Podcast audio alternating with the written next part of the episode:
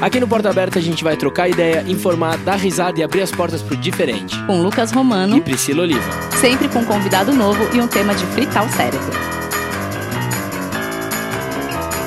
Olá, Bertinhos e Bertinha! Olá, Bertinhos e Bertinha! Seja bem-vindo a mais um episódio especial do mês do orgulho LGBTQIAP+.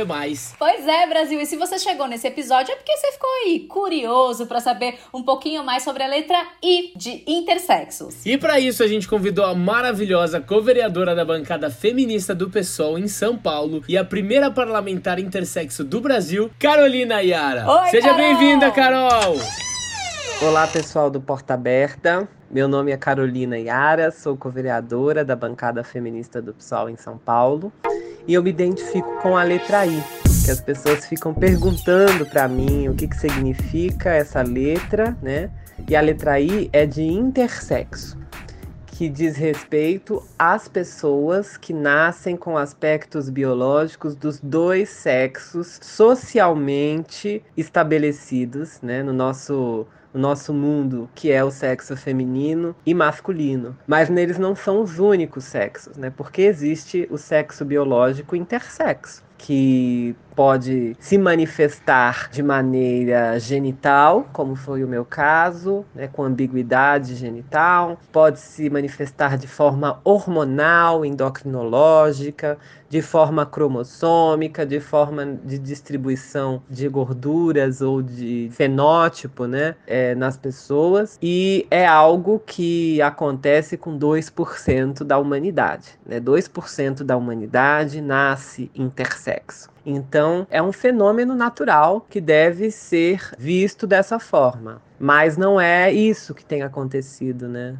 É, na nossa história. O que tem se visto é uma tentativa de, de adequação das pessoas intersexo a um dos outros dois sexos né? E não se mede esforços para conseguir isso. Um, uma das nossas principais é, lutas, por exemplo, é contra a mutilação genital das pessoas intersexo ou contra a hormonização forçada na infância das pessoas intersexo para se adequarem a um dos sexos socialmente majoritários. Então, isso já é um, um, um sinal de como as pessoas intersexo são tratadas, com a total invisibilidade, com bastante violência médica, institucional e um não reconhecimento civil de suas existências pelo ordenamento jurídico brasileiro. E Carol, na sua opinião, quais os maiores desafios que pessoas intersexos enfrentam? Eu diria que um dos, um dos principais desafios hoje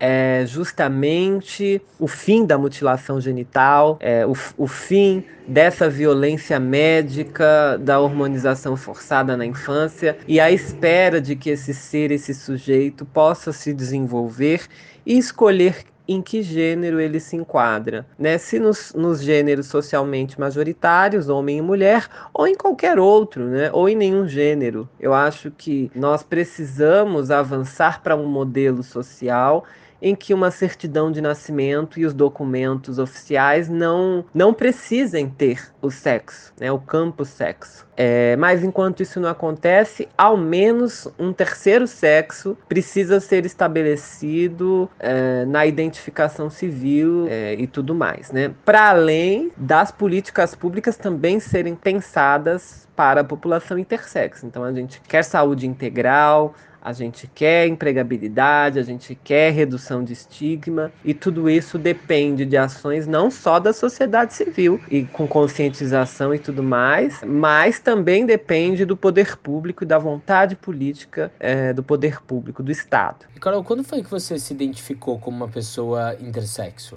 É, eu me identifiquei enquanto pessoa intersexo, já tinha 24 anos, né? Eu tenho 28 agora. Foi em 2017 que eu descobri que sou intersexo e fiz uma pesquisa com a família e nas minhas memórias e nos prontuários médicos da minha infância que me fez descobrir que as cirurgias que fizeram comigo, cirurgias genitais, quando eu nasci aos 6 anos e aos 12 anos, eram para reverter, entre aspas, né? eram para corrigir, com muitas aspas, a minha ambiguidade genital e corporal. Foi um choque né? Consegui nomear tudo aquilo que eu tinha sofrido na infância e de que eu não tive escolha sobre o meu próprio corpo. E a partir de então eu me aproximei da Associação Brasileira de Intersexos, ajudei a formalizar essa associação com CNPJ, tudo direitinho, e estou atuando nisso até hoje, agora também no parlamento. E Carol, que mensagem que você deixaria para quem está ouvindo né, esse episódio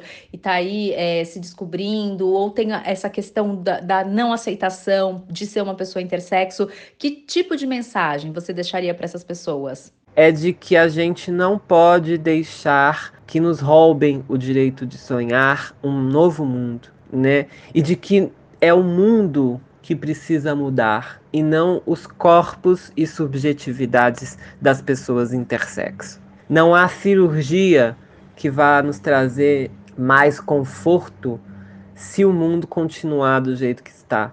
Né? É, não é nenhuma cirurgia que vai é, evitar que as pessoas intersexo sofram estigma na escola, que tenham dificuldade no uso de banheiro, né, que sofram violência escolar, não é nada que o poder médico possa fazer se a sociedade não mudar e aceitar as pessoas intersexo. Então, a aceitação também precisa ser pessoal.